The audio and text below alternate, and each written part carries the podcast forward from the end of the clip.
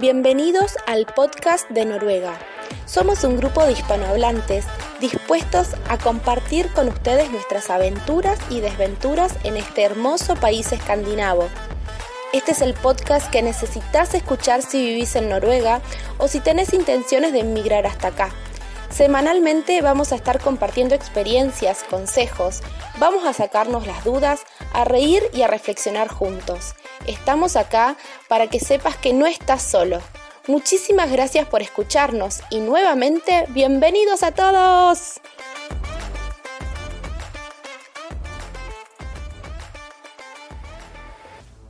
Yo, puedo cambiar un poquito de tema, Marcela? O, ¿sí? Sí, sí, sí, Es que a mí me interesa algo que, que yo creo que en, en, el área en que ustedes están es muy importante, que es el noruego. Eh, porque eh, mucha gente viene a Noruega, aprende un poquitito, ya gente que, tiene a uno y dice y, los americanos saben tres palabras y te dicen sí, yo hablo noruego, digamos. Y, pero en el área... Ahora, noruego el idioma, no el noruego, si entremos... No, no. entendido, lo he entendido. Eh, el, el, noruego el idioma, exactamente. El, eh, pero ustedes necesitan un buen, un buen, un buen nivel de idioma, porque que un paciente les diga algo importante y ustedes no, no, no, no le entiendo, necesito ir al, Google Translate, eh, eh, puede ser grave, digamos. Entonces, ¿cómo, cómo ha sido esa relación con, el idioma? Nosotros, antes de venir aquí, tenemos que estudiar noruego en España, tenemos que venir con un cierto nivel, pero es verdad que hasta que no llegas aquí y en tu día a día usas el noruego, cuando dices, vaya, he estudiado pero no sabía nada. O sea, aquí cuando llegas empieza como de cero, por decirlo así, porque aparte de que Noruega tiene mil dialectos diferentes, tú estudias una cosa y cuando llegas aquí es totalmente diferente. Yo me acuerdo el primer día de trabajo acabé con un dolor de cabeza de decir, es que lo que he estudiado y lo que me están diciendo no tiene nada que ver, totalmente diferente. Pero es verdad lo que dices de, la importancia del noruego en enfermería, porque tratamos con personas que están enfermas, que necesitan ayuda, que a lo mejor tenemos la visita con el médico y no sabemos eh, decirle qué síntomas tiene el paciente o qué enfermedad tiene el paciente, o el médico nos da la solución y no entendemos la solución. Entonces, sí es verdad que es un poco frustrante por, frustrante por esa parte y cuanto más sepamos, mejor. Pero no fue fácil, no fue fácil.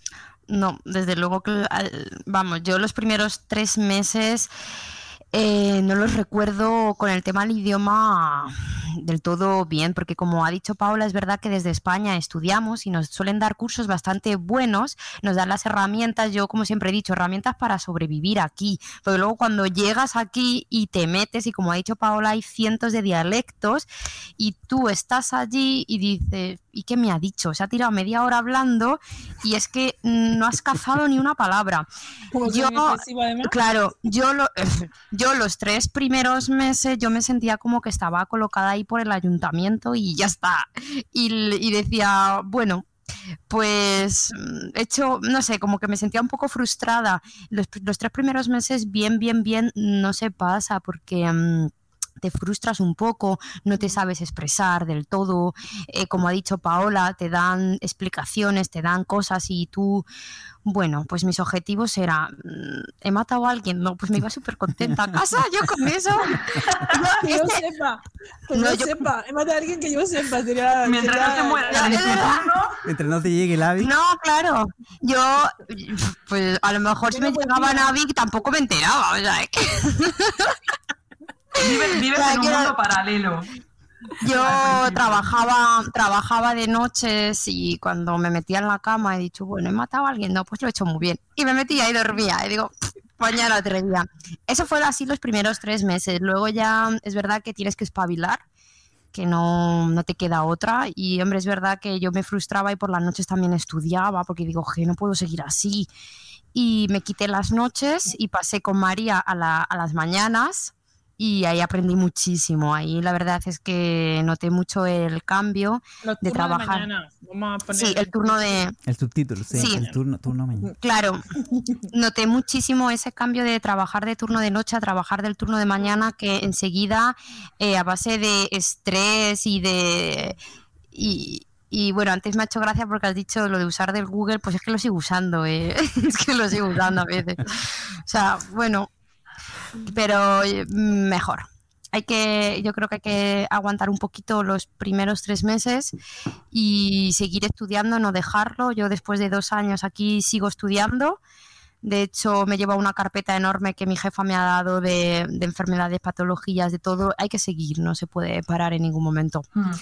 Porque si no te quedas atrás y, y tu puesto La, puede la volar. clave Mm. diría yo que es la constancia. Tener microobjetivos, la microobjetivos que está tan de moda ahora en el sector Mm. emprendedor. Exacto. El, el peor que yo era con los idiomas, no creo que haya ningún enfermero que yo haya trabajado o haya hecho el proceso a través de nosotros para venir a Noruega. Em, pero yo tenía mucha constancia y tengo. Quiero decir, yo soy una persona Sí. que empiezo poco a poco, poco a poco, como una hormiguita, pues ya está. Esto consigo Exacto. pero esa es la personalidad que tiene. Entonces, el problema que tenemos muchas veces con los enfermeros que vienen aquí es que las expectativas que uno tiene, como le pasaría a Paola, es como que yo sé Son el idioma, altas. pero tú no sabes que vienes a trabajar. Es decir, nosotros aprendemos el idioma inglés, lo utilizamos para viajar. Eh, eh, Entonces, el aprender el idioma en, fuera de Noruega es la manera más económica y realmente es la única manera que hay cuando tú no tienes una familia noruega que te acoja, una pareja o te casas con una persona de aquí, porque no hay manera humana de aprender el idioma en Noruega si no trabajas. Entonces, la mayoría de la gente que viene sin aprender en- el idioma y se pone a trabajar en otro sector, nunca trabaja del sector que quiere, porque sobrevive con el sueldo, trabaja en- de limpieza, trabaja, trabaja tal. Entonces, eh, la gran ventaja que tenéis todos los enfermeros y las enfermeras que venían a Noruega es que os venís ya con un puesto de trabajo de lo que queréis trabajar. Sí. Y luego, el idioma, Mm. no hay manera humana, da igual el dinero que os invirtáis, de aprenderlo fuera del país a nivel de, flu- de fluidez del idioma.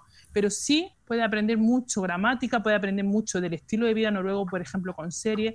Y aparte, todos los enfermeros que vienen conmigo, yo le hago como un seguimiento semanal, explicándole cosas de mi vida aquí y de, de la Noruega que yo veo a través de mi ojo. Entonces, eso ayuda muchísimo. Pero es verdad que Mm. la mayoría de la gente cuando se pone las pilas y se aprieta las clavijas es cuando está aquí y se da cuenta de lo importante de las palabras que le hemos dicho. Sí, se consigue aprender el idioma y se consigue hablar. Hay que motivar a la gente que, que- que si quiere venir, que el idioma no sea el impedimento Ya. que tenga. Y no hay Otra que cosa- frustrarse, otra cosa- porque es muy fácil. Uy, perdona, Paula.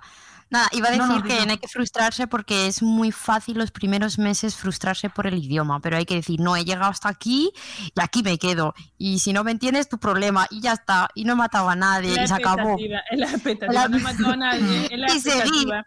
Ya como microobjetivos, microobjetivos a lo largo ¿Qué he que viene, llega un momento. Cira? ¿Qué he estudiado? Una hora al día, ¿cómo voy a ser bilingüe? Hay que ser un poco Claro. realista con, con- con lo que uno ha hecho. Sí, porque además uno yo creo muy- que se pone un poco las pilas aquí. En Sí. España estás. ¿a que Sí, porque aquí es cuando de verdad te hace falta hab- hablarlo, porque en España tú sigues viviendo en un, en un país en el que se habla tu idioma, entonces no necesitas esforzarte tanto. Pero es verdad, lo que yo quería decir, que me he dado cuenta, o sea, me he dado cuenta, no, que es que es obvio que si tú llegas a Noruega y empiezas a hablar inglés porque te sientes más cómodo, siempre te han dicho, ah, no, todos los noruegos hablan inglés. Como empieces a apoyarte en el inglés, no vas a aprender noruego. Mm. Porque no es hasta que de verdad te esfuerzas que cuando aprendes el, el- el idioma. Así que los que estáis escuchando y venís a Noruega, por favor, no empecéis con el inglés, por mucho que os dé miedo el noruego, porque es que de verdad que si no, no se empieza a coger No, soltura. tienes razón. Sí, no, No, ese es un sí es trabajo como bien de, de regulación personal, de decir, no voy a, a- a cambiar inglés y cuando, lo- porque hay noruegos que cambian inmediatamente, te ven la cara, dicen no es noruego y te, Sí, te sí, hacen el cambio inglés y nada, tú tienes que seguir con noruego. Eh, No, yo sí, eso es verdad. Yo recuerdo que conversaba con una compañera, yo trabajé en un periodo de tiempo en, en, un, en una escuela en Stavanger eh, y tenía una compañera que era de, eh, de, de Holanda y conversábamos que llegábamos, o cuando ella partió trabajando y, y cuando yo en mis primeras semanas, yo llegaba a la casa muy, pero muy cansado. Pero era un agotamiento muy profundo porque es un poco lo que decía Cira, es, un po- es- es estar pensando todo el día, procesando todo lo que te están diciendo y claramente el cerebro no va tan rápido, tú no tienes todo el vocabulario, no tienes toda la gramática. En Stavanger y Rugaland, los dialectos, o sea, el curso de, de noruego uno lo toma y lo tira a la basura porque no sirve para nada. Y, y, y yo llegaba muy, muy cansado. Y, y- pero efectivamente, creo que a los tres meses, como que hay que llegar al, al mes número tres, sobrevivir. Mm. Porque todo empieza a cambiar. Empieza a salir un poquito el sol, empieza uno a entender, a tener conversaciones. Yo recuerdo hasta, casi que recuerdo mi primer chiste en noruego. Y, y, y es- esa emoción de que tú ya empiezas a, poder eh, explicar más mm. cosas, a sonar un poquitito más inteligente, mm. porque al principio todos sonamos súper tontos cuando estamos aprendiendo un idioma nuevo. Mm. Eh, pero ese Valle de la Muerte, los tres meses, yo estoy muy de acuerdo. Se sufre un poquitito. Sí, el, periodo de adaptación. Adaptarse a un país nuevo, a un idioma nuevo. Sí, no sabes en qué momento, pero el idioma llega a un momento en el que llega y, llegas un día incluso que estás con el ordenador y estás poniendo la oreja en otro sitio y dices, ¿y cómo he hecho eso? ¿En qué momento ha llegado? ¿En qué momento ha llegado eso? Porque hace un año era, pero llega, llega, llega. Yo me di cuenta de que llegó mi momento cuando estábamos un día en el turno, en el, en el descanso estábamos todos comiendo en la cocina y yo dije algo y todo el mundo se rió y dije, ya, yo para mí, ya, yo ya me doy por, ya satisfecha. Si yo digo, si yo cuento algo y todo el mundo se ríe, digo, yo ya no tengo nada más que hacer aquí, ya he, llegado a mi, a mi meta. He tocado, he tocado el cielo. He tocado el cielo. A ver, yo, yo me di cuenta que, que podía hablar, yo pasaron mucho más meses que tres.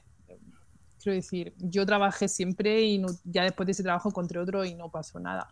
Eh, pero es verdad, cuando yo hice una presentación en noruego, me la preparé yo la presentación, cuando llegué a la empresa a presentar el proyecto de que yo quería trabajar de esto, y me puse con dos personas que me estaban escuchando 45 minutos en noruego, digo, o me están escuchando o están pues aguantando el tirón bastante bien, porque vamos, yo aquí 45 minutos hablando, en español no hay problema, pero en noruego y la verdad que ahí me di cuenta de que sí había valido la pena el esfuerzo, porque yo verdad que yo sigo estudiando cursos de B2, hice por lo menos cuatro cursos de B2, de nivel avanzado, yo seguía leyendo, yo tengo, eh, a mí me ha ayudado muchísimo, me ha ayudado muchísimo, porque yo soy una persona que, que me encanta pues, cosas culturales, visitar museos, hacer actividades con gente que le gusta la cultura.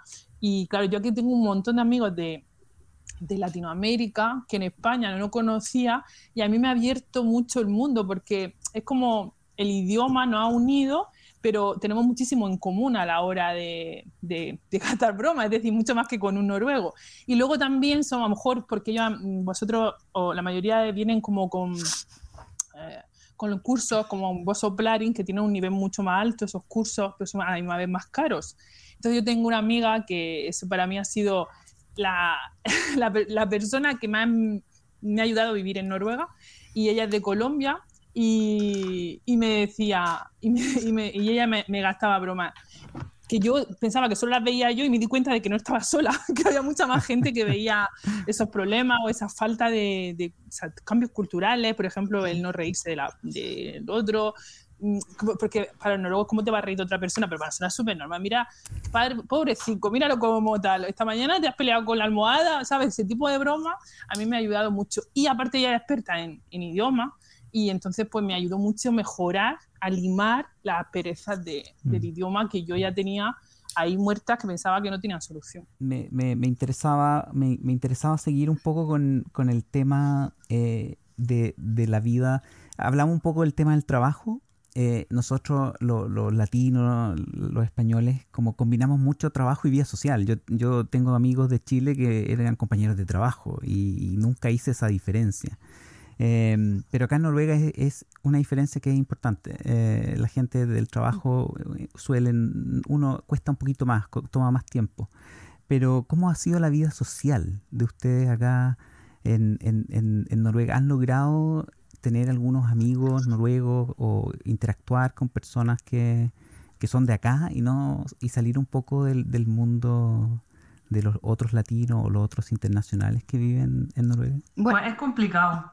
Es complicado hacer amigos noruegos porque la cultura hace mucho. La forma que nosotros tenemos de hacer vida social y la forma que los noruegos tienen de hacer vida social hace mucho. Yo también me he dado cuenta que los noruegos, una vez ya se independizan, salen de casa de sus padres, empiezan a hacer la vida muy rápido. Eh, se casan muy pronto, tienen hijos muy pronto, con lo cual una persona de mi edad, yo tengo 23 años, una, noruega de mi edad normalmente tiene hijos. Entonces, los planes que yo quiero hacer y los planes que ella quiere hacer son diferentes porque tenemos responsabilidades diferentes en esta eh, etapa de la vida. Entonces, a mí sí que me ha costado un poco hacer amistades noruegas. Sí es verdad que el tener pareja noruega ayuda porque te haces amigos de su amigo, pero así como yo por mí, por hacerme amigo, no, siempre me quedaba con, el círculo de españoles, que es lo más cómodo, es donde en realidad te puedes comunicar mejor y hacer tu vida social igual que tenía antes de venir a Noruega. Sí, yo un poquito, mm, mi experiencia es un poquito similar a la de Paola. La mayoría de mis amigos son todos españoles y los que no son españoles no son noruegos, son filipinos, eh, alemanes, eh, diferentes de, de otros países, pero noruegos no tengo ningún amigo noruego. no tengo ningún amigo. Pero sí. Al principio pensaba un poco que sería un poco por cosa del idioma, a lo mejor, pero es verdad que a medida que a lo mejor uno va avanzando con el idioma, pues se da cuenta que tampoco tiene amigos noruegos. Entonces, pues bueno, no sé, se verá viendo. Yo la primera fase en Noruega decidí no juntar mi vida con por, el idioma, porque yo me di cuenta de que mi problema no era el inglés, mi problema era el español. Entonces, yo me di cuenta de que tenía que salir lo más lejos posible de Oslo cuando llegué y, aunque estuviera sola, pero si encontraba a alguien que hablara en noruego. Eh, y la verdad que para mí fue satisfactorio. Yo sabía que todas esas personas que me encontraba no iban a terminar los últimos días de mi vida contándome historias, ¿no? Eran personas de paso, que me unía porque estaba en ese momento allí y tal. Y la verdad que conocí gente noruega, me iba mucho, me gusta la montaña, me iba con ellos de, de hacer paseos, en el trabajo, también al estar yo sola, al no tener nadie, como que se preocupaban un poco más para, para relacionarse. Lo mismo si yo hubiera ido con otra chica española o con otro chico español, no hubieran hecho ese esfuerzo a lo mejor. Y luego ya cuando volví aquí a Oslo, pues tengo amigas noruegas, algunas, eh, hablan español, pero no fluido un poquito. Pero yo también he hecho, he hecho siempre como mucho por relacionarme. Por ejemplo, eh, mm, gente que, que, habla un nivel de noruego alto porque lleva aquí media vida, pero el origen no es, no es por ejemplo, australiana, eh, de cualquier parte de Europa, de, la, de Latinoamérica, italianos, portugueses. Yo, mi agenda tengo de todo tipo. Y luego los noruegos en el trabajo, pues es verdad que ya cuando he trabajado un tiempo, pues es verdad que te pueden mandar algún mensaje en fin de semana, alguna foto, que si te has comprado una casa, que si vamos a hacer en la fiesta de la barbacoa en casa del amigo, pero eso han pasado años, no fue así de repente en dos meses aquí como el resto de las amistades que tengo. Mm. Pero realmente realmente yo no, voy a, no sé cómo va a sonar esto. Luego si eso, no sé, se pone... Pero realmente yo sigo teniendo amigos, mi amigo como los tengo en España. Quiero decir, yo cuando tengo una cosa así que quiero contarle a alguien, me apetece llamar a mi amiga de, cuando iba al instituto. O, tengo muy buena relación con mis primas. También, pues a mi prima, que es la que me voy de viaje. Es decir, que yo sigo teniendo mi vida, como la gente hace cada uno su vida, pero sigo manteniendo mis raíces. Y no creo que sea innecesario cortar porque vivo aquí, no, eh, la sigo manteniendo. Y para mí eh, está estupendo. No me encuentro a nadie en la calle que conozco, pues a veces creo que está mejor, pero que si quiero quedar con alguien yo empiezo, oye, ¿qué vas a hacer mañana? ¿Qué? No sé qué. Y gente pues que tiene alguna relación con, con España o, o relación con la enfermería, que al final no siento como que tengo que hacer un esfuerzo para conectar con gente de todo tipo. Y sí que tengo amigos noruegos, pero con el tiempo. Yo creo que en mi caso la ventaja fue que tengo un, niño en el Barnehage, entonces si bien soy súper nueva en, en, Noruega, porque no hace ni un año que estoy acá, el hecho de estar en un pueblo muy pequeño y llevar a mi niño al Barnehage hace que me, me conozca con las demás eh, familias mm. noruegas y que me inviten a un cumpleaños y que la mamá me regale, no sé, ropa que ya no le queda a su nene más grande y qué sé yo. Entonces, eh, construir vínculos con los noruegos nos está haciendo más sencillo por esos dos factores, porque el pueblo es chico y porque tenemos un niño. Entonces, todas las actividades que tienen que ver como con lo escolar o que los niños se junten a, a jugar, lo hace un poco más fácil eh, incluso una amiga eh, argentina que vive por acá decía, claro, ustedes porque tienen un niño tienen mucha más vida social con, los noruegos y, ella siente que como no tiene hijos de, que como que hay un, nivel como de, confianza a la cual no llegan porque no comparten esas actividades con los niños. Lo que sí me, me pasó es como cuenta Paola, yo tengo 35 y tengo un hijo Eh, y las chicas eh, noruegas a los 35 tienen tres. O sea, como- porque No claro, sé. se casaron a los 24. Yo a los 24 estaba haciendo otra cosa, no estaba pensando en formar Sí, una sí, familia. así es. La, la vida realmente empieza, digamos, la vida familiar empieza bastante antes que por lo Mucho menos antes. el, También porque no en Argentina necesidad. Es, es bastante más difícil porque uno hasta que termina la universidad trabaja un poco, puede, o sea, casarse, tener hijos, o sea, todo nos demora más tiempo porque no hay una estabilidad y una tranquilidad desde lo económico que acá es distinto. Entonces a los 25 ya puedes tener tres hijos y estar tranquila, digamos, no vas a perder el trabajo por eso, ¿no? Y luego el segundo punto es que en Noruega si tiene un hijo y no puede mantener el otro, lo mantiene el Estado. y entonces la gente no lo piensa tanto como, por ejemplo, nosotros. Eso ya por parte de a nivel económico. Y luego a nivel personal, también es que aquí un hijo se tiene de lo uno desde que nace hasta los 18 años. A los 18 años yo me olvido del hijo. En España, ¿cuántos amigos de 40 viven con los padres todavía? Me Sí. refiero. son factores económicos que son importantes para el resto de tu vida. Sí. Sí, Pero eso de, de- de- de los niños, yo también lo vivo. eh, tengo niños chicos también y hay mucho cumpleaños. Y, y obvio que a veces los papás también están invitados. Y yo confieso, lo digo acá, yo confío que ninguno de los papás apoderados de, de mi hijo van a escuchar este podcast, que no entienden español. Pero a mí me estresa muchísimo cuando me invitan porque uno no tiene eh, afinidad, no tiene química con cualquier persona. Y, y de pronto mis hijos es como, papá, quiero jugar más, quiero seguir jugando acá, quiero estar 15 minutos más y yo no tengo nada que hablar con el, con el otro papá. Y eh, claro, y, y en noruego es un poquito más difícil intentar ser, yo no soy muy social tampoco, entonces eh, me estresan eso, pero son buenas oportunidades efectivamente para conocer, los noruegos son muy cordiales en general, creo yo, eh, pueden ser tal vez no tan amistosos, pero sí son muy cordiales, que no, nunca, es difícil que te hagan sentir mal.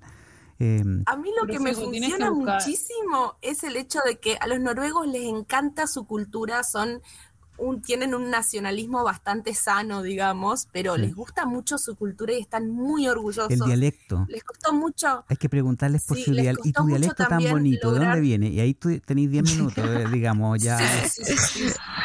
¿Verdad?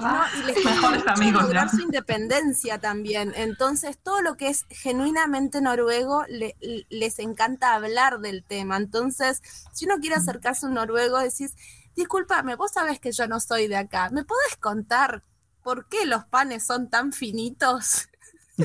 Sí, es verdad. Y ahí tenés para media hora de conversación y, y yo me di cuenta que por lo menos toda la gente que nos rodea acá les encanta hablar de su cultura y a mí me sirve muchísimo porque yo necesito aprender, así que desde- yo pregunto absolutamente todo y, y- y recibo como muy buenas respuestas, pero como entusi- con entusiasmo, no solo con cordialidad, sino que les gusta hablar de Con su entusiasmo. cultura y, y les gusta escuchar que te esforzás eh, por hablar el idioma, por trabajar, por insertarte. Entonces, eso como sugerencia eh, para Sí, sí. diálogos con noruegos, es Vamos a hacer un sobre episodio. ¿Cómo hablar? ¿Cómo, cómo, qué hablar con un noruego? Hacemos un Además- episodio aparte Sí. para eso. Además, los noruegos también les encanta escucharte que tú les cuentes cosas de tu cultura. Yo eso lo siento mucho, que los noruegos están como muy vinculados, por lo menos con, bueno, con, iba a decir con España, con Alicante realmente, pero les encanta, les, les encanta que hables, que les cuentes eh, todo el tema de la gastronomía y qué coméis y que no sé qué. Y hay alguno que incluso se piensa que vamos vestidos siempre de flamenco, porque no es la primera pregunta que me han, sí, que me han dicho que si yo salgo con esos vestidos de vez en cuando, digo, pues no, no salgo así. Pero yo creo que es- No, claro, pero la pregunta tiene sentido por el. Bunad. Porque Sí. los noruegos lo es usan en venden muchas actividades, claro. Eso es verdad que ellos como el Buna lo sacan para todo, a lo mejor se piensan que el traje de flamenca también lo saco todo el año. Y... O sea, yo he visto No, en Bunad, he visto, he visto novias Sí, en sí. Bunad. Es, es es no es tan típico, raro. Entonces, a los noruegos también les, escu- les gusta mucho escucharte y te escuchan y, y te preguntan mucho, están muy interesados. Por, por lo menos yo es lo que siento, porque ellos están muy interesados por la cultura española y les encanta y te preguntan, por lo que también es un buen tema de conversación para, para empezar. Además, es lo primero que aprendemos en la escuela, aplicar lo que es nuestro país, lo que nos gusta, lo que hacemos. O sea, que ese tema de conversación lo tendríamos Claro. que tener todos tú, ya. Paola, pues se lo cuentas a todos. Yo se lo cuento.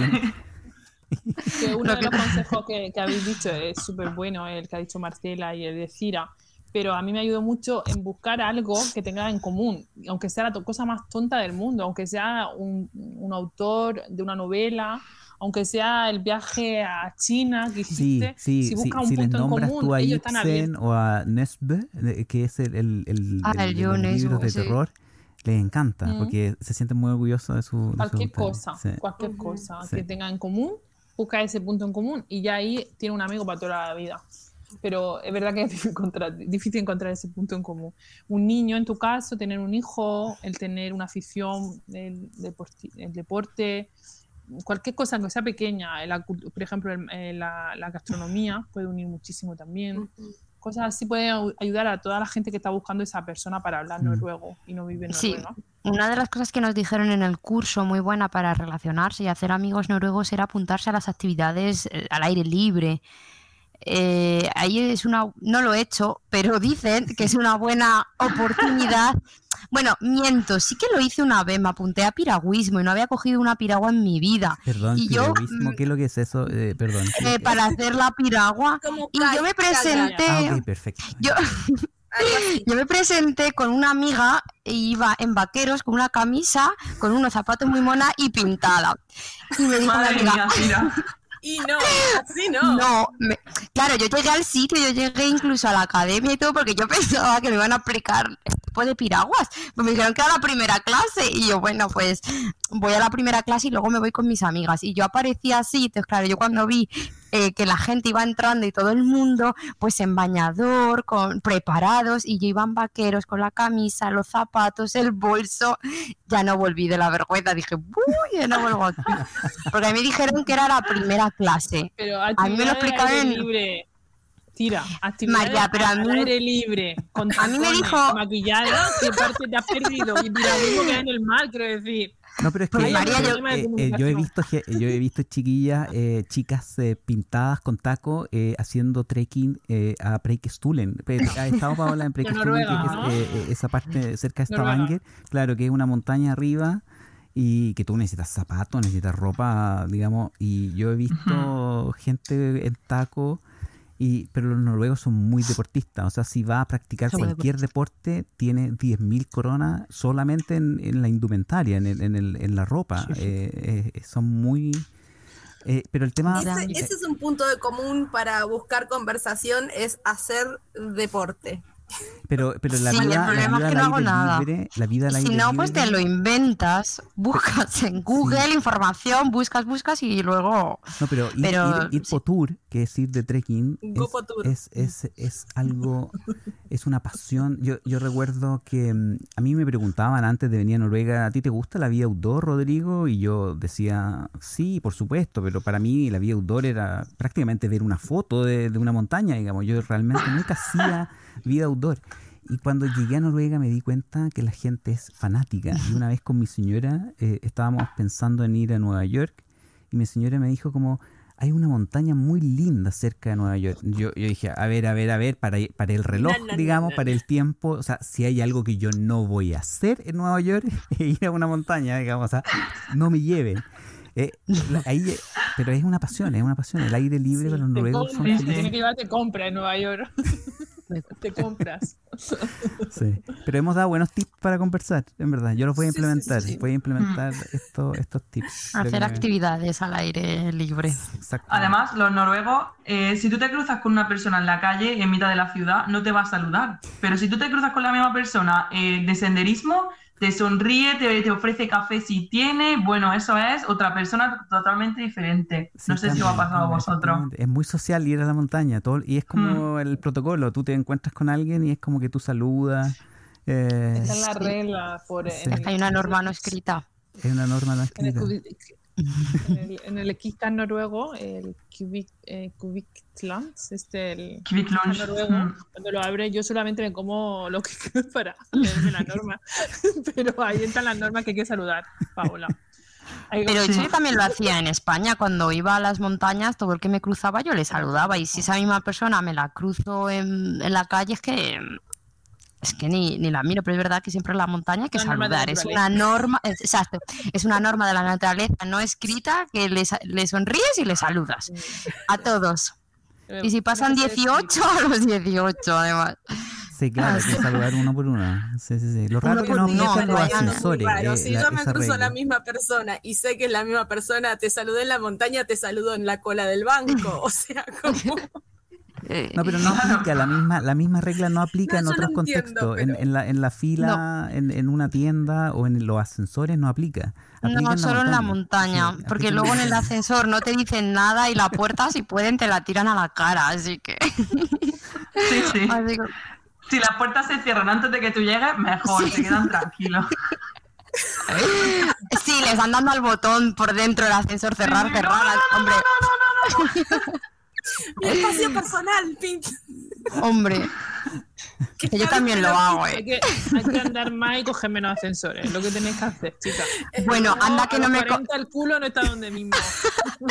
Bueno, María, yo me he cogido muchas veces las escaleras por no ir con alguien en el ascensor. O sea, es que el momento ascensor da para otro podcast, eh. Sí, sí. Ahí se crean, eh, mm, se crea una energía, no sé qué se crea ahí, pero no me gusta. me siento más seguro si me encuentro a esa persona en la montaña a las 12 de la noche, sin nadie. Era que era. Ah, sí, es verdad. Una para Cira por hablar más de, lo- de. Así que tengo que reconocer que yo si puedo le doy al botón. Eres medio noruega ya. Bueno, eso lo he hecho siempre, Paola, eh, lo de cerrar el ascensor. Así que... Bueno, chicas, vamos terminando por el día de hoy. La verdad que un gusto tenerlas a, a- a las tres. Eh, ¿Alguna sugerencia, última sugerencia, alguna palabrita de aliento a esa persona que está pensando en venir? María, ¿qué le dirías? Pues que valore todas las opciones antes de venir a Noruega. Eh, si quiere venir a Noruega, yo le recomendaría o que venga porque tengo una pareja noruega o un buen amigo noruego o que venga con nosotros porque el camino de inicio es un camino complicado, pero es verdad que luego es un país que ofrece oportunidades. Que si quieren salir, que Noruega es una de, es una de las mejores opciones para salir y que aquí van a tener siempre una muy buena comunidad hispanohablante para, para apoyarle, que intente llevarse lo bueno, aunque sea un periodo corto, aunque vivan aquí dos años, que se lleven lo bueno y que comparar y, y todo esto de que es mejor o es peor no ayuda a nada. De mi, mi punto de vista es que cuando hay que salir hay que tener la- el open mind y conocer y llevarse la experiencia. Gracias. Pues sí. Yo, lo- pues añadir a lo que ha dicho María, que siempre es tiempo de volver a casa, que vengan, que prueben y que si por lo que sea no es su país, Noruega, o no es el momento, se pueden volver siempre, pero nunca quedarse con la gana de y si hubiera ido, qué hubiera pasado. Eso nunca. Genial.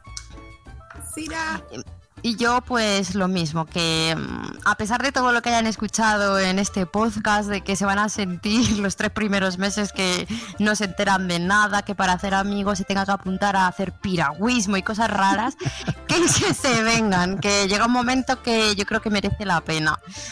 Y ya está, que se vengan.